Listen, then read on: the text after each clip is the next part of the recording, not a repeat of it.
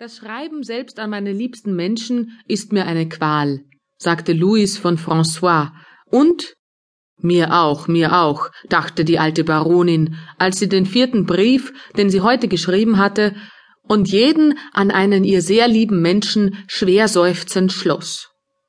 Kein fauler Student sehnt sich ungeduldiger von der Schulbank fort, als sie sich fortsehnte vom Schreibtisch in den Garten hinaus.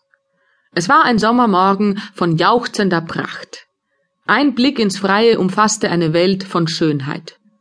Schauen war Glück und Atmen Genuss. Vom offenen Fenster her kam in lauen Wellen die Luft hereingestrichen über die frisch gemähten Wiesen, durch das Geäste der Fichten, das helle Laub der Tulpenbäume, den Blätterreichtum der Flügelnuss.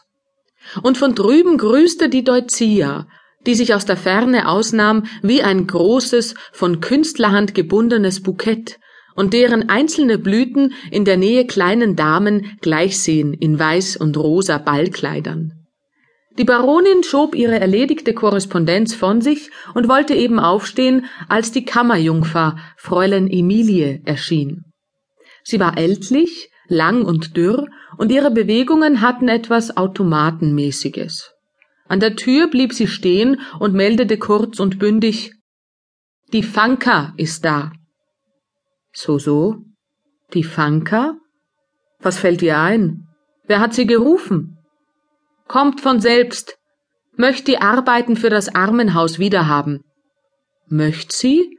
Ohne weiters? Ohne weiters. Weiß sie nicht, dass sich zwei andere um die Arbeit bewerben? Geschickte Schneiderinnen und brave Mädchen. Weiß sie nicht, dass ich böse auf sie bin?